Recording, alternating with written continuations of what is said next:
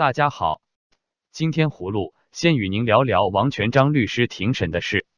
十二月二十六日，对人权律师王全章的闭门庭审已经结束。天津第二中级法院网站当天下午发出简短声明称，对王全章的宣判将择日进行。当局严密控制王全章律师的支持者和围观这次秘密庭审的民众接近法庭。王全章律师的妻子李文足在庭审的前一天便被警察控制在北京，不许她去天津旁听对她丈夫的庭审。有推有说，王全章的姐姐王全秀在天津与外界失去联系。他的手机处在关机状态，对王全章律师的秘密庭审受到国际社会的谴责。人权组织国际特赦发表声明称，审判是残酷的伪装，王全章应该得到立即无条件释放。维权律师郝劲松说：“不让王全章的家人旁听审判，他们就等于切断了王全章在法庭的发声。其他旁听的人员，包括他们给王全章指定的律师。”都是他们可以控制的，不对外乱说话的人，这样就让王全章在法庭所揭露的话无法传播出来，达到秘密审判的效果。维权律师刘小元被剥夺了职业资格，他在推文中说，王全章律师从二零一五年七月上旬，有说是八月初被抓到今日不公开开庭审理，时间长达三年零五个月，罕见。葫芦认为，法庭对王全章律师的秘密审判。和阻止其妻子李文足旁听是非法的和不人道的。中共当局秘密关押王全章律师三年多，严重违法。现在中共对王全章的审判只是为欲加之罪走一个法律过场。接着，葫芦与您说说北大学生邱占轩因纪念毛泽东被抓捕的事。十二月二十六日，北京大学马克思主义学会负责人邱占轩被多名警察在北大校门口抓走。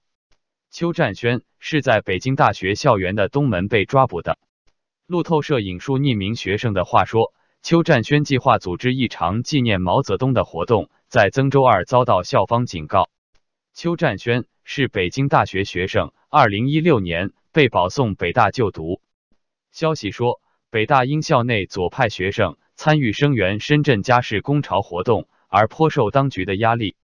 自由至上主义学者夏叶良教授认为，邱占轩被抓应该和目前中共最高当局面临来自左派的压力有关。当深圳出现劳工问题的时候，他们打着马克思主义和毛泽东的旗号去支持的，这是当局最害怕的，因为中共就是靠这个起家的。夏教授表示，过去几年中共高层曾经高调纪念毛泽东，但今年却发生了变化。中共党内左派对当权者十分不满，北京的压力也越来越大。马克思主义重要理论是阶级斗争理论，而且要用暴力推翻一个政权，建立新政权。所以，一旦有人以马克思主义出现的时候，中共反而会觉得这是一种对当局的挑战。葫芦对此事感到不解。习近平作为深度毛粉，应该纪念他的恩师啊，为何又禁止人们纪念？真可谓叶公好龙。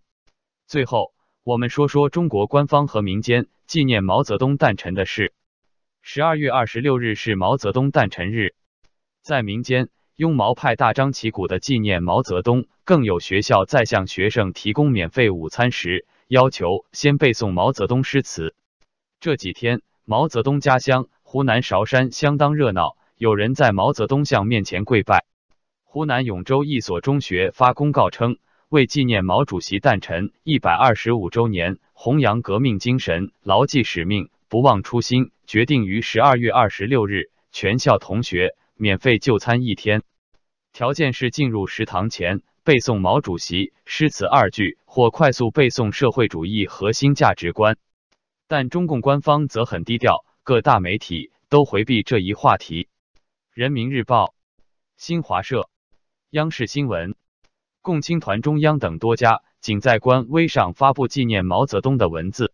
人民日报微博称：“纪念毛泽东同志，星星之火可以燎原，从群众中来到群众中去。世界是你们的，也是我们的，但是归根结底是你们的。”葫芦认为，由于中国掩盖历史和长期洗脑，致使很多底层老百姓怀念毛泽东，认为毛泽东时代没有腐败。平等。但事实上，毛泽东是中国历史上最大的暴君和独裁者，对中国人民犯下的罪行罄竹难书。好了，今天葫芦就与您聊到这里，明天见。